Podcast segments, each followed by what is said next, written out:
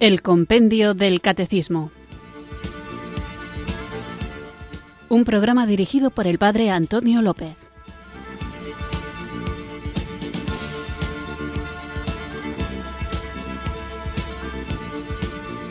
Muy buenas tardes, queridos oyentes de Radio María. Recibido un cariñoso saludo desde Irurzun, en Navarra, quienes sintonizáis una tarde más esta emisora de la Virgen, esta radio que cambia vidas, para acudir a nuestra cita diaria con la formación católica. Sabéis que este programa recorre las distintas preguntas y respuestas que nos ofrece el compendio del catecismo para dar a la vida cristiana esa formación que es tan necesaria para no desviarnos del camino que conduce a la salvación, que es el que Jesucristo nos ha mostrado y que, dando el Espíritu Santo a su iglesia, esta, la iglesia, cuerpo de Cristo, va guiando a sus miembros hacia la verdad plena, como digo, movida por el Espíritu Santo. A veces valoramos mucho la espiritualidad porque ciertamente es fundamental el vivir nuestra adhesión a Jesucristo, nuestro vínculo afectivo con Él, sentirle cerca, participar de los sacramentos, conocer su vida, sobre todo en la Sagrada Escritura, pero también a través de todo lo que la historia, la tradición de la Iglesia nos ha ido enseñando sobre la persona y la obra de Jesucristo y todo esto cuando se completa con la experiencia personal con la oración, con la meditación, con la reflexión y con la vivencia de esta experiencia de Jesucristo vivo, pues nos da una expectativa de la propia existencia muy rica, muy grande, muy alegre, muy gozosa. Pero para que esta experiencia no se vea adulterada por las modas o por nuestra propia percepción de las cosas, por nuestra sensibilidad particular, por los sesgos que todos vivimos precisamente por el hecho de ser limitados, bueno, pues para suplir estas limitaciones tenemos el magisterio de la Iglesia, tenemos la enseñanza, tenemos la teología. Por eso, decía Santa Teresa de Ávila en los escritos de su vida, una doctora de la Iglesia, decía, leo en su idioma, Así que importa mucho ser el maestro avisado, digo, de buen entendimiento y que tenga experiencia. Si con esto tiene letras, es grandísimo negocio. Dicho de otra manera y en un lenguaje más adaptado al nuestro, la gran doctora de Ávila dice que importa mucho que el maestro, el director espiritual, el cristiano en general, tenga buen entendimiento y que tenga experiencia. Es necesario vivir la experiencia personal de Jesucristo vivo.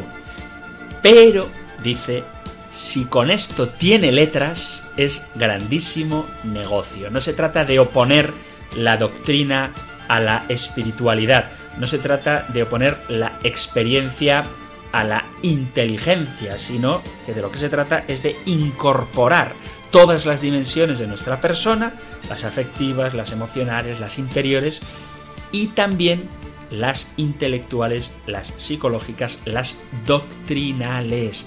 Por eso, porque Radio María quiere que los oyentes de su emisora, que es la emisora de la Virgen, vivan íntegramente la vida cristiana, ofrecen muchísimos programas de espiritualidad y muchísimos programas de formación, porque una buena formación nos hace vivir mejor la experiencia cristiana y una buena experiencia nos hace llevar a la práctica eso que intelectualmente hemos conocido. Por eso es importante estar bien formado y como ayuda para esta buena formación, la Santa Madre Iglesia Católica nos ofrece el catecismo, donde está magníficamente todo explicado, y de un modo más sencillo, más accesible, el compendio del catecismo. Así que pidamos al Espíritu Santo que Él nos guíe y nos acompañe durante esta hora y durante toda nuestra vida para comprender y vivir nuestra unión con Jesucristo. Así que invoquemos juntos el don de Dios. Ven Espíritu, Ven Espíritu, ven Espíritu.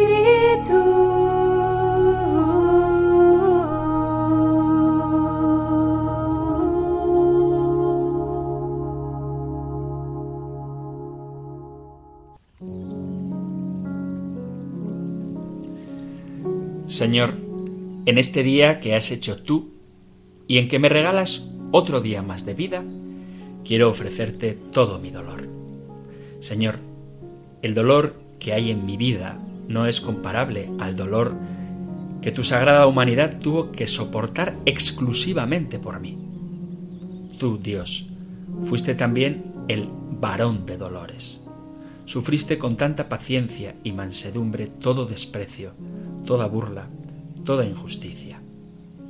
Supiste hacer la voluntad del Padre aun sabiendo que ibas a morir en una cruz.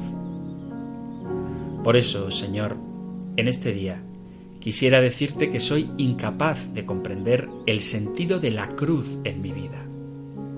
Mis huesos se agotan, mis miembros me pesan, mi mente se entristece y no sé muchas veces cómo sobrellevar el fracaso. Soy un ser humano que te quiere seguir y quiere aprender a ser como tú y ver la vida como tú.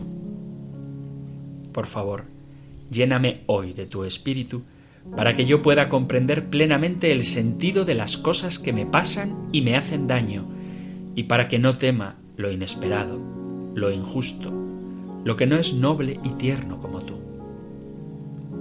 Comprendo, Señor, que seguirte es esto, llevar la cruz, y quiero llevarla pero con alegría, Señor, sabiendo que quizá no recibiré en la tierra lo que mi corazón anhela, pero con la certeza de que ocuparé un lugar en el cielo junto a ti, a la Virgen y a todos tus santos. Amén.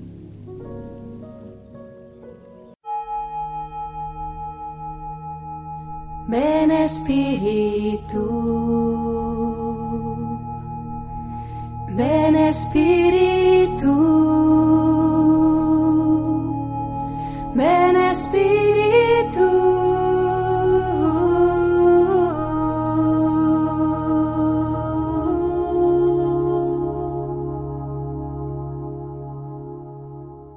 Vamos allá con nuestro nuevo programa en el que continuamos con la parte del credo, del compendio del catecismo, que afirma Jesucristo padeció bajo el poder de Poncio Pilato, fue crucificado, muerto y sepultado. Hemos hablado de el huerto de Getsemaní, de lo que ahí sucede, como Jesús en ese momento culminante de su vida acepta la cruz que luego llevará eficazmente a cumplimiento cuando efectivamente sea muerto en ella y que ese sufrimiento de Jesús en Getsemaní no es simplemente el dolor natural de alguien que sabe que va a morir, sino que está padeciendo en su propia naturaleza humana todas las consecuencias, los efectos que el pecado, tanto en sentido general como los pecados, en sentido particular,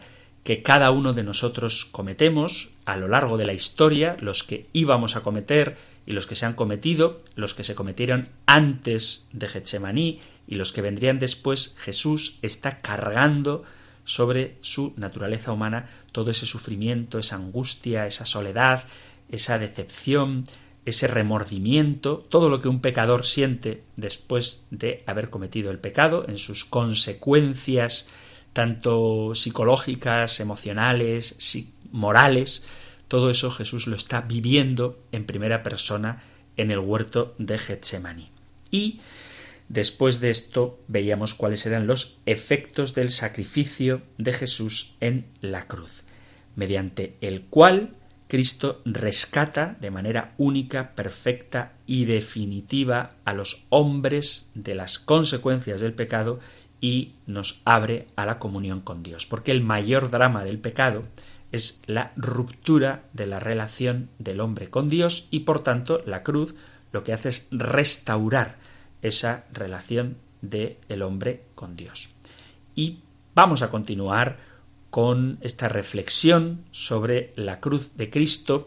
En concreto, lo que vamos a ver hoy lo encontráis en el punto 618 del Catecismo Mayor. Escuchamos ahora nosotros la pregunta número 123 del compendio del Catecismo.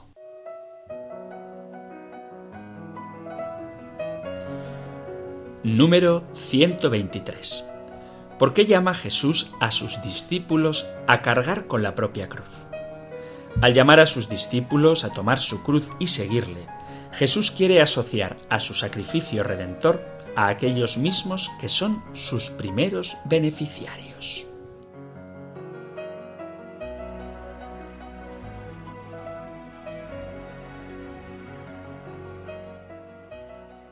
Veis que es una pregunta muy breve y una respuesta también breve, pero encierra una cuestión que a mucha gente interroga. De hecho, un oyente decía que, estimado padre, leo el correo de un oyente que se adelanta un poco a lo que plantea esta pregunta del compendio del catecismo y a lo que, con el favor de Dios, hoy vamos a tratar, porque dice, estimado padre, en el Evangelio de Mateo, capítulo 10, versículo 34, dice, el que no ama a su padre, a su madre, hijos o bienes no puede ser discípulo.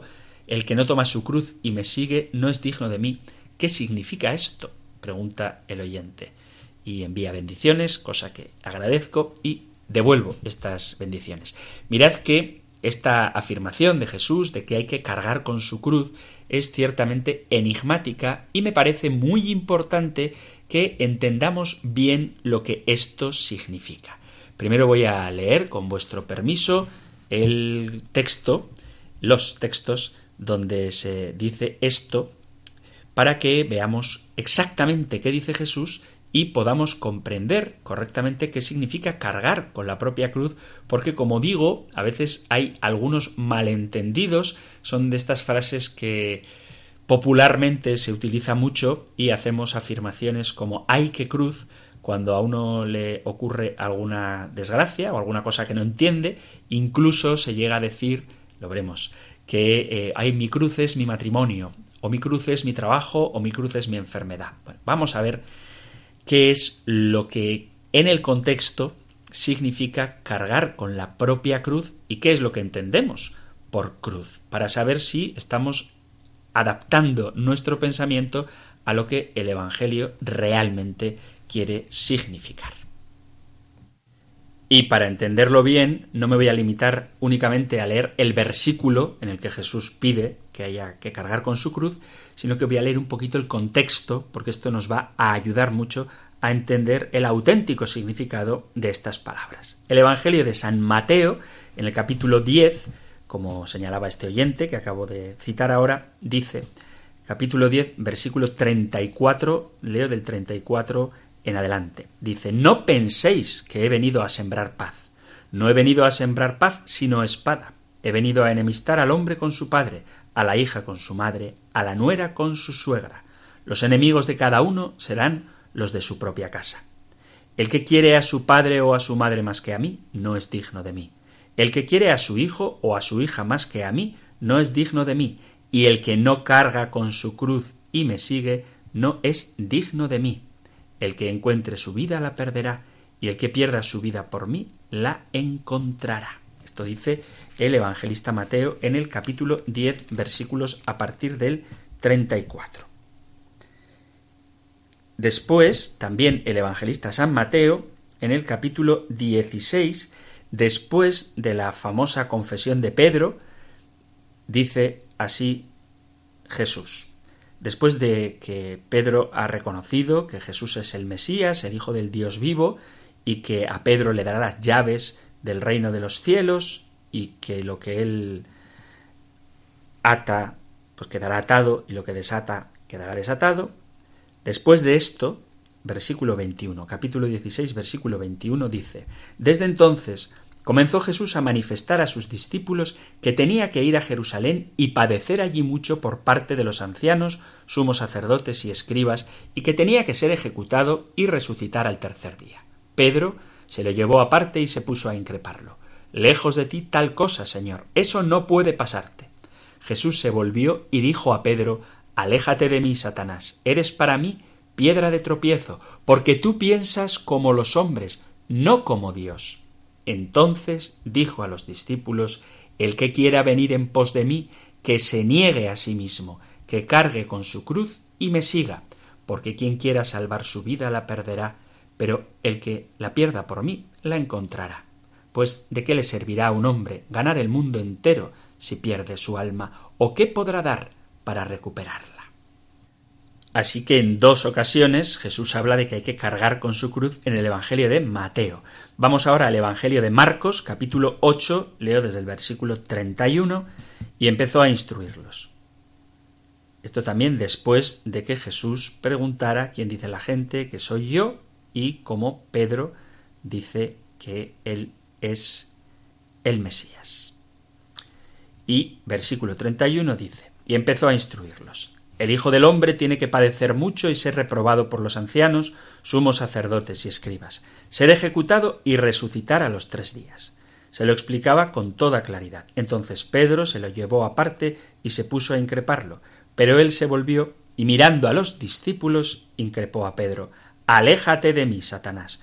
Tú piensas como los hombres, no como Dios. Y llamando a la gente y a sus discípulos, les dijo el que quiera venir en pos de mí, que se niegue a sí mismo, que cargue con su cruz y me siga, porque quien quiera salvar su vida la perderá, pero el que pierda su vida por mí y por el Evangelio la salvará.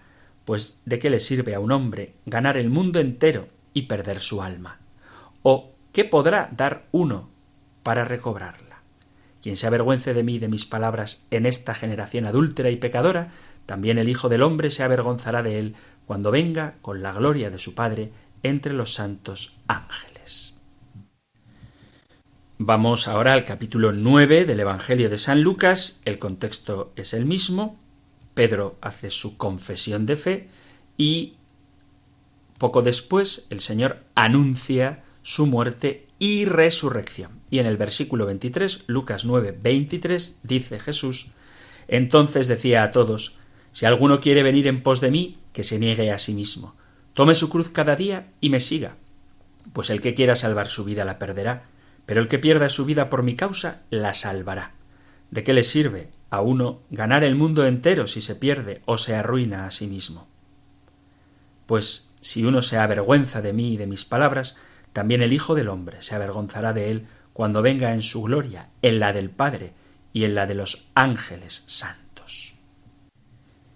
Y de nuevo Lucas, en el capítulo 14, dice así, esto es, este contexto del capítulo 14 de Lucas es después de la parábola donde el Señor envía a sus criados a que inviten a un gran banquete a la gente y la gente pues no va al banquete porque tienen excusas. Uno ha comprado un campo, otro unos bueyes, otro se acaba de casar y no van al banquete.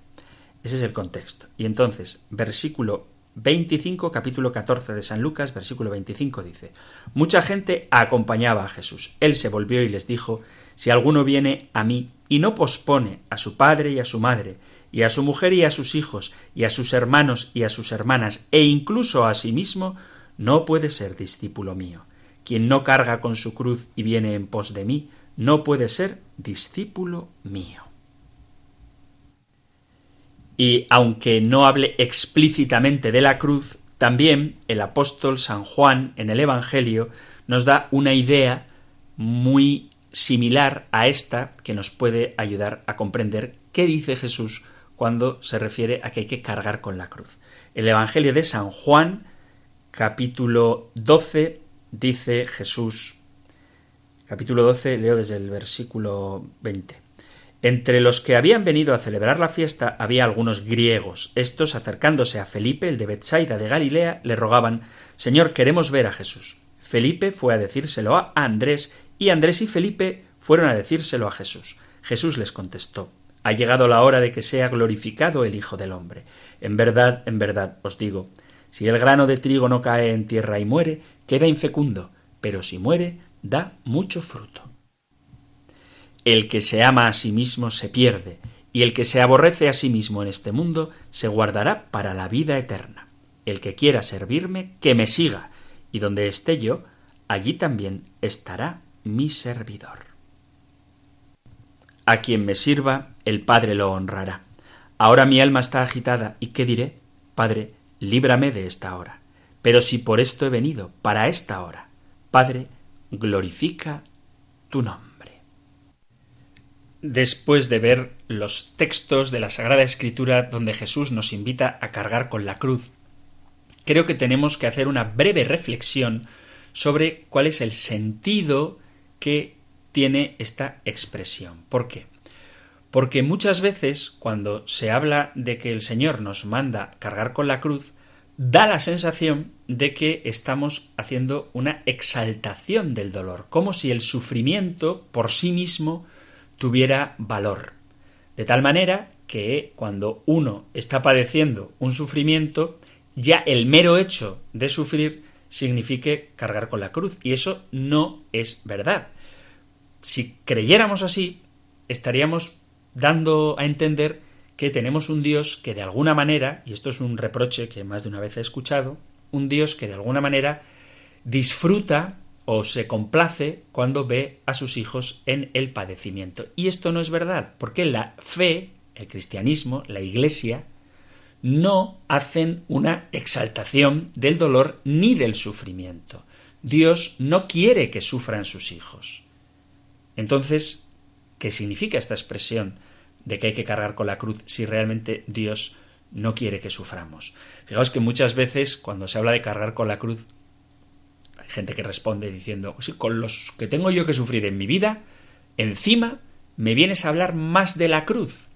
Y quien piensa así en el fondo es que no ha comprendido cuál es el misterio de la cruz, es decir, el plan salvífico de Jesucristo en la cruz, ni vemos que la cruz es no un instrumento de sufrimiento y dolor en sí mismo, sino sobre todo una expresión del amor. La Iglesia no celebra el dolor como dolor ni el sufrimiento como sufrimiento, repito, ni la fe ni el cristianismo, ni por tanto la Iglesia son la exaltación del dolor o del sufrimiento. Al contrario, Dios no quiere que sus hijos sufran y a Dios le duele cada vez que ve a uno de sus hijos amados padeciendo.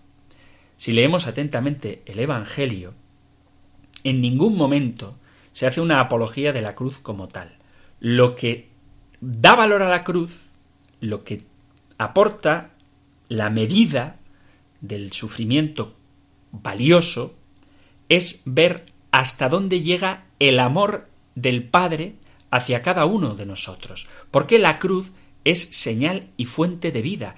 La cruz es la fuente de donde brota y donde se expresa el amor que el Padre nos tiene. No es el sufrimiento lo que celebramos, sino el sufrimiento de Jesús como medida del amor de Dios por el hombre. Tanto amó Dios al mundo que entregó a su Hijo único y sólo así, teniendo esta frase del Evangelio de San Juan, en el capítulo 3, podemos entender la cruz. Nadie busca el dolor y el sacrificio. Sin embargo, cuánto sacrificio y cuánto dolor somos capaces de aceptar para sacar adelante, por ejemplo, a aquellos que amamos. Es en el sacrificio donde los hijos reconocen el amor de sus padres. Y es en ese sufrimiento donde los padres expresan el amor hacia los hijos.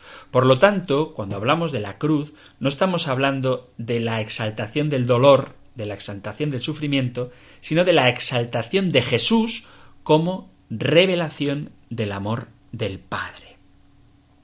¿Cuáles son los sufrimientos que conforman la cruz? ¡Ay, qué cruz! Tengo un hijo que está metido en la droga. ¡Ay, qué cruz! Tengo un marido que no me escucha. ¡Ay, qué cruz! Tengo una mujer que siempre está de mal humor. ¡Ay, qué cruz!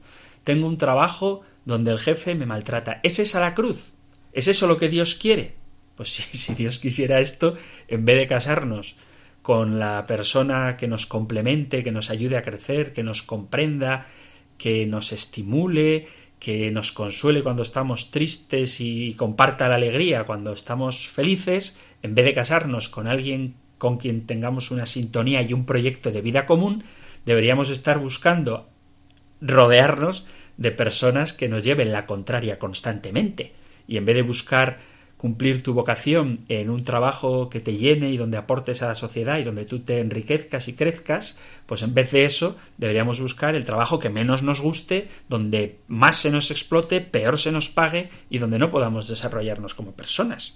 Si tuviéramos ese concepto del que a veces hace caricatura, de que el cristiano es alguien que ama sufrir, entonces no tendríamos que buscar la alegría. Y uno de los criterios para saber cuál es la voluntad de Dios es precisamente estar en aquello que nos da paz, que nos da alegría, aunque nos cueste. De eso hablaremos. Pero Dios quiere que seamos felices. Entonces, cuando decimos, por ejemplo, que hay que cruces mi matrimonio, habría que entender bien qué es el matrimonio. ¿El matrimonio es para sufrir? ¿El matrimonio es una cruz? Evidentemente, no. Una cruz en el sentido mal entendido que a veces se tiene.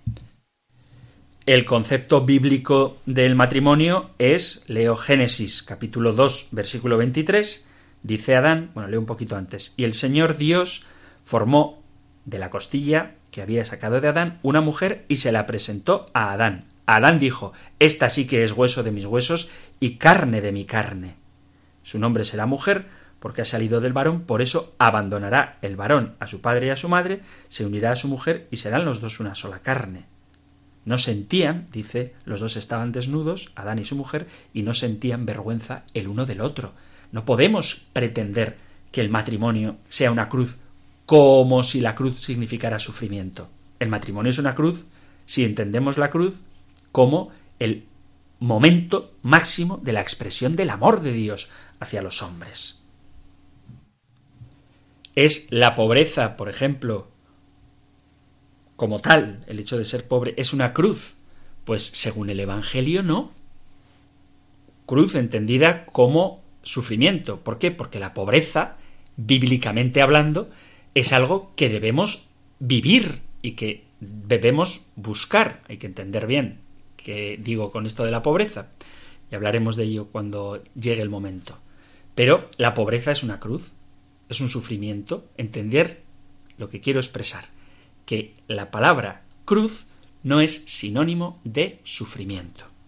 Dice Jesús en las bienaventuranzas, precisamente refiriéndose a la pobreza, bienaventurados los pobres de espíritu, porque de ellos es el reino de los cielos. Y en la versión de Lucas, que repito, no me voy a meter en esto, pero las bienaventuranzas de Lucas, capítulo 6, versículo 20, dice, Bienaventurados los pobres, porque vuestro es el reino de los cielos. No dice pobres de espíritu, sino los pobres. Entonces la pobreza no podemos entenderla como una cruz sinónimo de sufrimiento. Porque Jesús llama precisamente felices, dichosos, bienaventurados a los pobres. Y además de la bienaventuranza, el propio Lucas pone en labios de Jesús, o mejor dicho, Lucas nos narra la parábola de Jesús de el rico y el pobre Lázaro. Y Lázaro adquiere bienaventuranza. Por lo tanto, la pobreza no es una cruz. O decir que la enfermedad es una cruz. Decir que la enfermedad es una cruz es tanto como decir que Jesús ha venido a quitar las cruces. Porque, bueno, no voy a narrar ahora todos los milagros que hizo Jesús, pero sana a enfermos que no se especifica qué tipo de enfermedad tiene, sana a paralíticos, sana a mujer que tiene pérdidas de sangre, sana a la suegra de Pedro, sana a sordomudos, sana a leprosos, sana a paralíticos, sana a mudos, sana a un hombre que tiene una mano seca, sana a ciegos, es decir, sana a endemoniados, aunque el exorcismo no es lo mismo que una sanación, sana a epilépticos, el Evangelio los distingue, es decir, si entendemos que la enfermedad por sí misma es una cruz, Jesús ha venido a quitarnos la cruz cuando está pidiendo que carguemos con ella, Por esto, porque a veces tenemos un concepto de la cruz un poquito erróneo, es fundamental que entendamos qué significa la cruz. No, la cruz es que tenido un encontronazo con alguien y ha habido un malentendido y entonces me han calumniado y eso es una cruz, pero Jesús, en las bienaventuranzas, llama bienaventurados a todos los que padecen persecución por su nombre. Y también en los Hechos de los Apóstoles vemos cómo los apóstoles, Pedro y Juan en este caso, después de haber sido azotados, de haber padecido por Cristo, se sienten alegres, se sienten dichosos por haber merecido aquel ultraje por el nombre de Jesús. Entonces lo que Jesús nos está diciendo no es simplemente que hay que aguantar el dolor, sino que hay que aceptar, sino que hay que cargar con la cruz. No simplemente tolerar, sino asumir, coger. La, expresión que dice es cargar con ella. Y es un acto valga la redundancia, no es algo pasivo, no es tolerar, no dice el que quiera ser discípulo mío, soporte la cruz, tolere, aguante, sino cargue con la cruz. La comprensión cristiana, verdaderamente cristiana, de la cruz, no es la cruz, por tanto, como un sufrimiento vacío, sino la cruz como el instrumento, el camino que nos lleva a la salvación. Por lo tanto, tu matrimonio es cruz en tanto que en él tú te salvas. Tu enfermedad o tu pobreza o tu malentendido es cruz en la medida en que lo conviertes en instrumento de salvación. Y lo conviertes en instrumento de salvación cuando en ese momento estás entregando tu vida en amor, cuando estás amando a tu cónyuge, cuando estás amando tu pobreza, cuando estás amando a aquel con quien has tenido un mal entendido. El modelo de cómo hay que cargar la cruz es obviamente Jesucristo. Y Jesucristo murió en la cruz para darnos vida. Por lo tanto, acoger la cruz significa hacer que la salvación alcance a todos. La cruz es instrumento de salvación. Y en ese sentido debemos cargar con ella.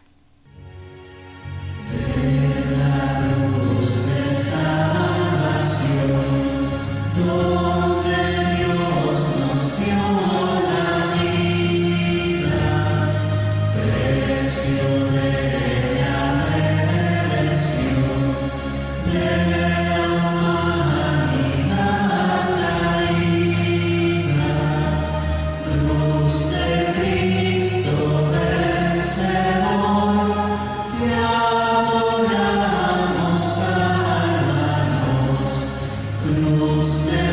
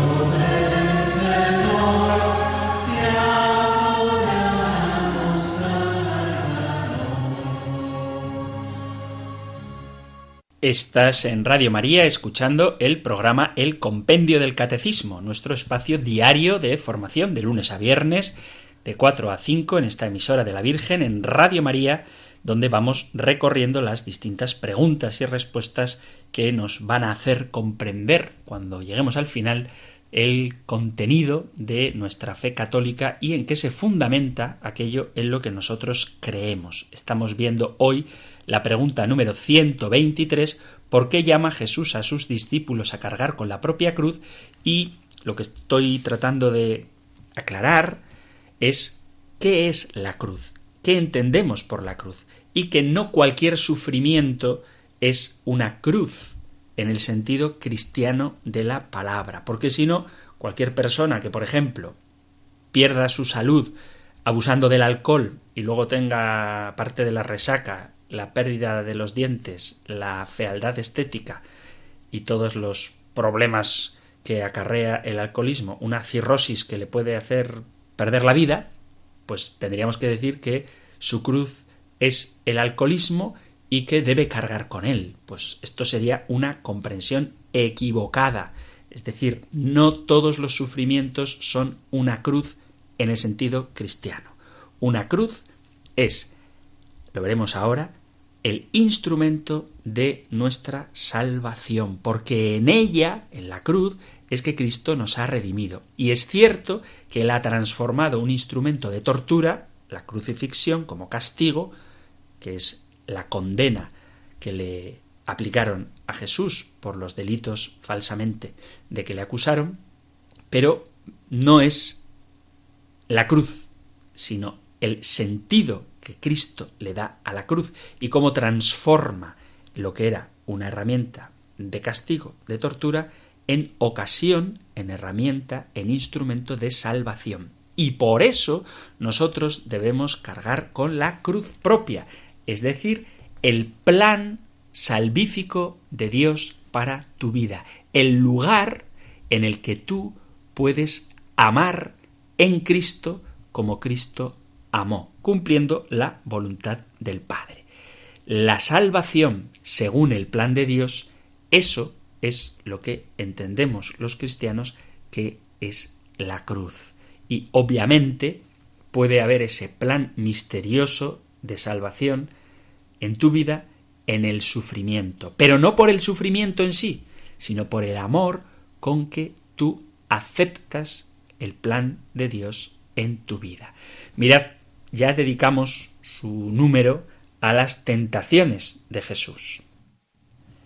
En concreto, en el punto número 106, en la pregunta número 106 del compendio del Catecismo, veíamos que nos revelan las tentaciones de Jesús en el desierto. Si no pudisteis escuchar el programa, o incluso aunque lo hayáis escuchado, os animo a que recordéis lo que allí se dijo escuchando el podcast que encontráis en la página web de Radio María o también en la aplicación móvil. Bueno, pues se podrían resumir las tres tentaciones de Jesús en el desierto con una frase del demonio, que no está en la Biblia, pero que compendiaría muy bien las tentaciones a las que sometió al Señor, que serían sencillamente esto, no cargues con la cruz.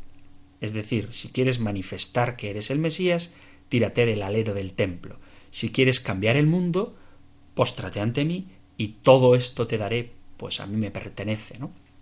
Entonces, la gran tentación, la única tentación, por resumirlo mucho, sería esto, no cargues con la cruz, no sigas el plan de Dios en tu vida, haz las cosas de otro modo.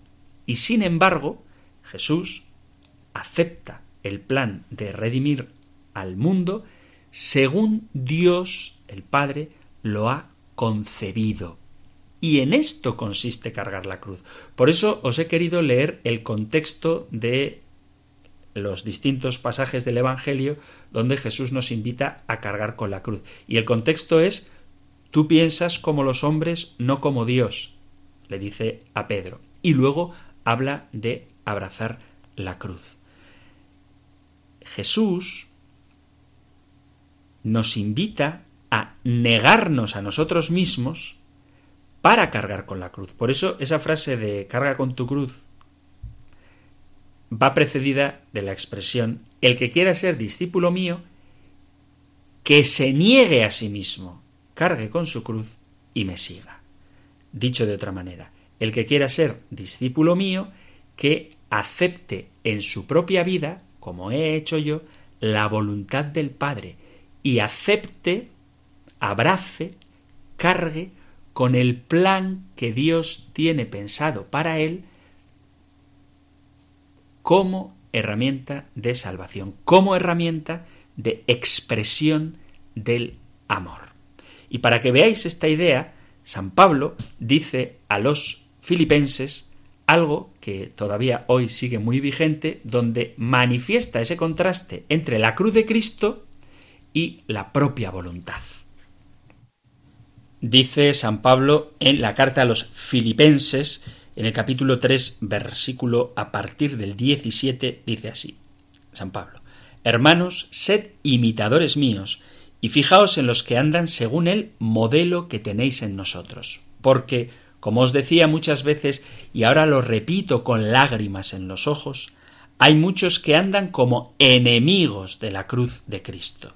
Su paradero es la perdición, su Dios el vientre, su gloria sus vergüenzas, sólo aspiran a cosas terrenas.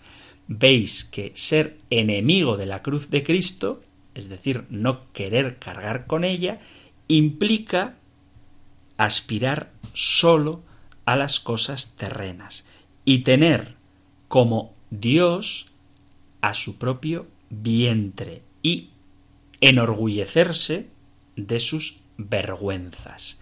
Este es el drama, que cuando uno hace de sí mismo su Dios, su Dios es el vientre, está rechazando la cruz de Cristo y el paradero, según San Pablo, Carta a los Filipenses, capítulo 3, versículo 19, es la perdición.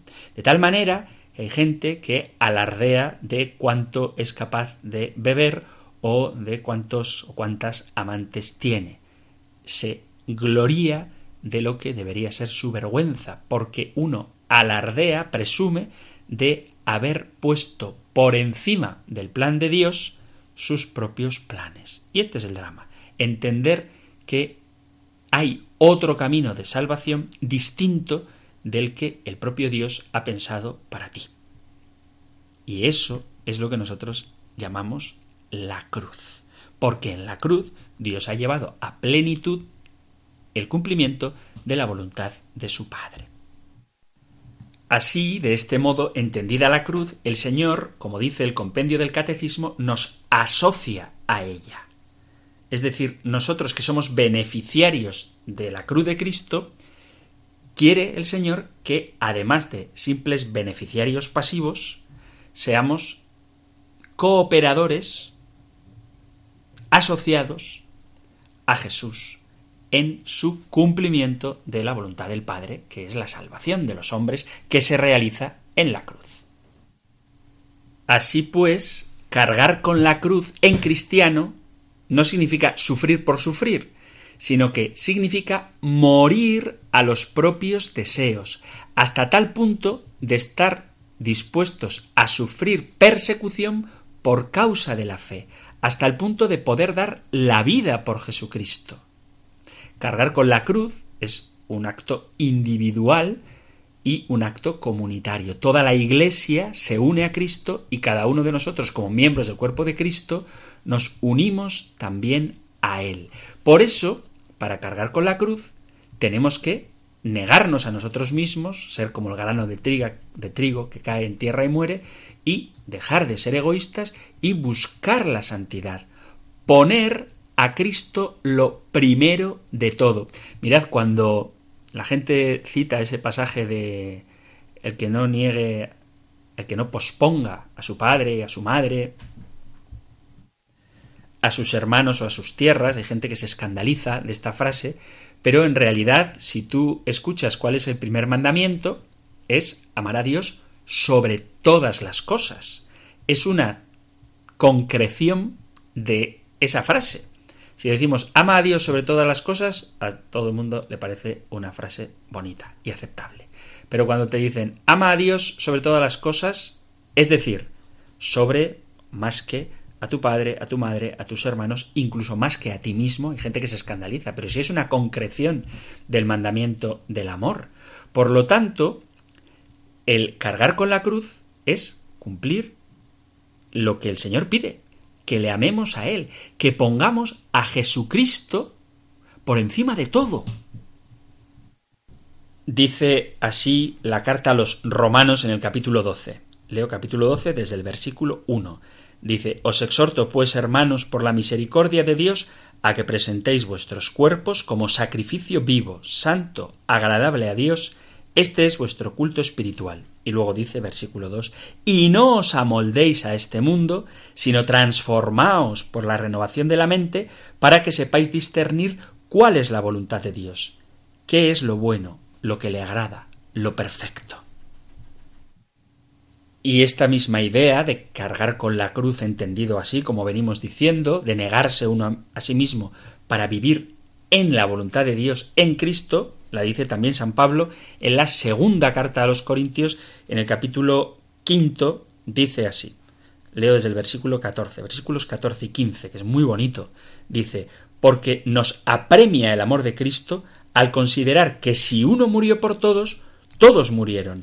Y Cristo murió por todos, para que los que viven ya no vivan para sí, sino para el que murió y resucitó por ellos. Esto es cargar con la cruz. Vivir por el amor, para el amor y del amor de Cristo.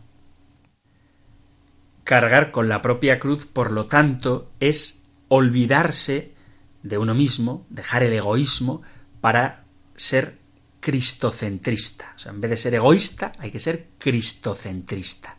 Y esto se expresa también en el aprender a servir, que es el sacrificio y el modo de adorar a Dios y de imitar a Cristo, que no vino para ser servido, sino para servir y dar su vida en rescate por muchos, como dice el propio Jesús en el Evangelio de San Mateo en el capítulo 20, versículo 28. Y esto se expresa, por ejemplo, ofreciendo el tiempo a Dios, ofrecer tu tiempo de oración, de lectura, de formación, como este espacio del compendio del catecismo, de meditación de la palabra de Dios, confiando y esperando en Él para conocer cuál es su voluntad.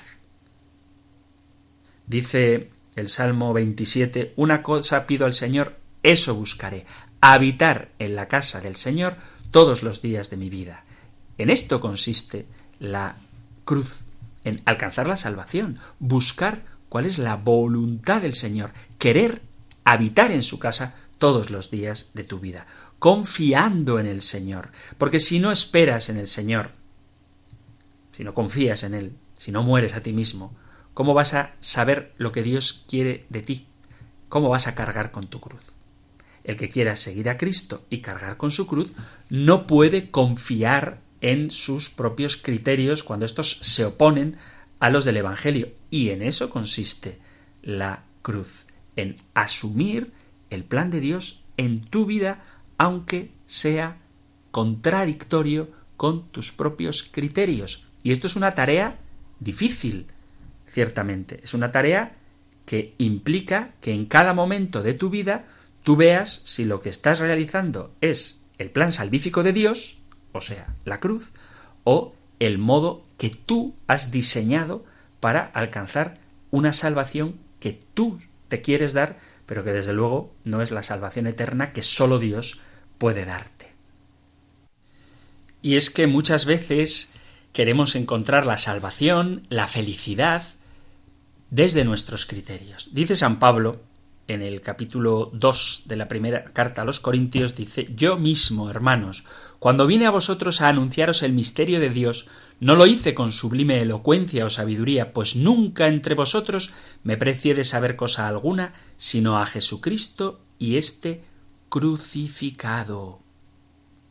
Y aquí está en qué consiste la salvación, en conocer a Cristo crucificado, no en nuestra sabiduría, no en nuestra elocuencia, sino en esa expresión radical del amor de Dios manifestado en la cruz de Cristo. Por eso, cuando en la vida nos acontecen sucesos que no comprendemos y que producen en nosotros sensaciones de sufrimiento o de dolor, ahí podemos entender que eso es una cruz, pero vuelvo a repetir, no por el sufrimiento o el dolor, sino porque descubrimos en ese designio misterioso el plan de Dios. Y cuando yo vivo amando en ese designio misterioso, estoy participando de la cruz de Cristo, del plan salvador de Dios para toda la humanidad que se expresa en la cruz de Cristo. Por lo tanto, cargar la cruz no significa sufrir por sufrir, sino negarme a mí mismo para que se cumpla en mi vida la voluntad de Dios, buscando mi salvación y la salvación también de aquellos que me están produciendo ese dolor. De tal manera que lo mismo que Cristo ofrecía su vida por los que le estaban crucificando, tú también en ese sufrimiento puedes ofrecer tu vida al Señor por aquellos que te lo están produciendo. Y esto es asumir en la propia vida el plan de que todos los hombres se salven, lleguen al conocimiento de Dios y alcancen la vida nueva que Jesucristo nos ha ganado precisamente con su muerte en cruz y su resurrección. Que vuelvo a repetir que no hay que olvidar nunca la expectativa de que vamos a triunfar con Cristo, que la cruz es expresión de un amor que llega a plenitud cuando el dolor, el sufrimiento, el pecado y la muerte que han provocado esa crucifixión quedan definitivamente derrotados, vencidos por la resurrección de Jesús. Por lo tanto, un cristiano no es alguien que ame el sufrimiento. Dios no ama el sufrimiento.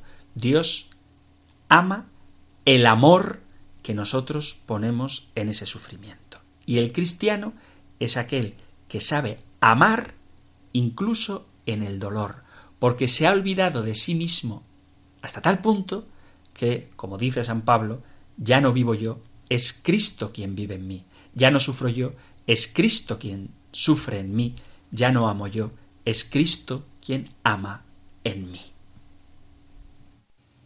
La cruz, por tanto, resumiendo mucho, es descubrir el plan de Dios en tu vida que te hace negarte a ti mismo dando la vida, cumpliendo el propio deber, sacrificándote por los demás con amor, por los padres, por los hijos, por el cónyuge, por la familia, por los amigos, también por los enemigos, y la cruz de estar disponible para cualquiera que pueda necesitar que tú te conviertas para él en instrumento de salvación, en luz que le oriente y le lleve hacia Jesucristo. Pero para eso tienes que negarte a ti mismo, tienes que haber sido capaz de poner en el centro de tu vida el deseo de cumplir en todo la voluntad de Dios Padre.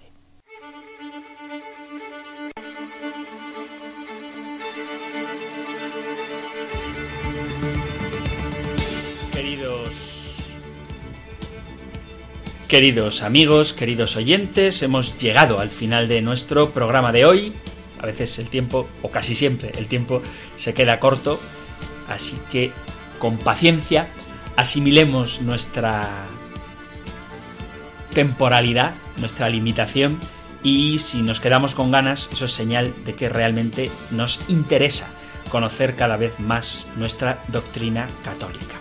Si ha quedado alguna duda, si hay algo que queráis compartir, si tenéis inquietudes o discrepancias, que también se aceptan con gusto, sabéis que Radio María pone a vuestra disposición dos medios con los que podéis poneros en contacto con el programa a cualquier hora del día. Si luego por la tarde recordando algo de lo que aquí se ha dicho surge una duda o si escucháis el programa en los podcasts, podéis mandar vuestras preguntas o bien al correo electrónico compendio arroba radiomaria.es, compendio arroba radiomaria.es, o también al número de teléfono para WhatsApp, tanto por archivo de audio o un texto escrito al 668 594 383. 668 594 383 para el WhatsApp y compendio arroba radiomaria.es para los mensajes de correo electrónico. Vamos a terminar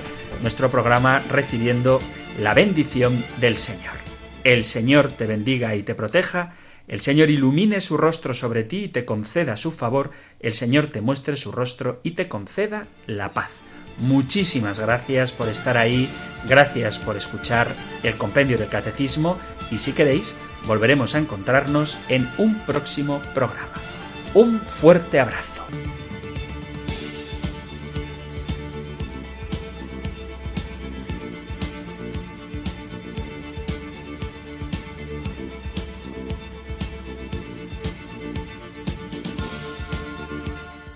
El Compendio del Catecismo.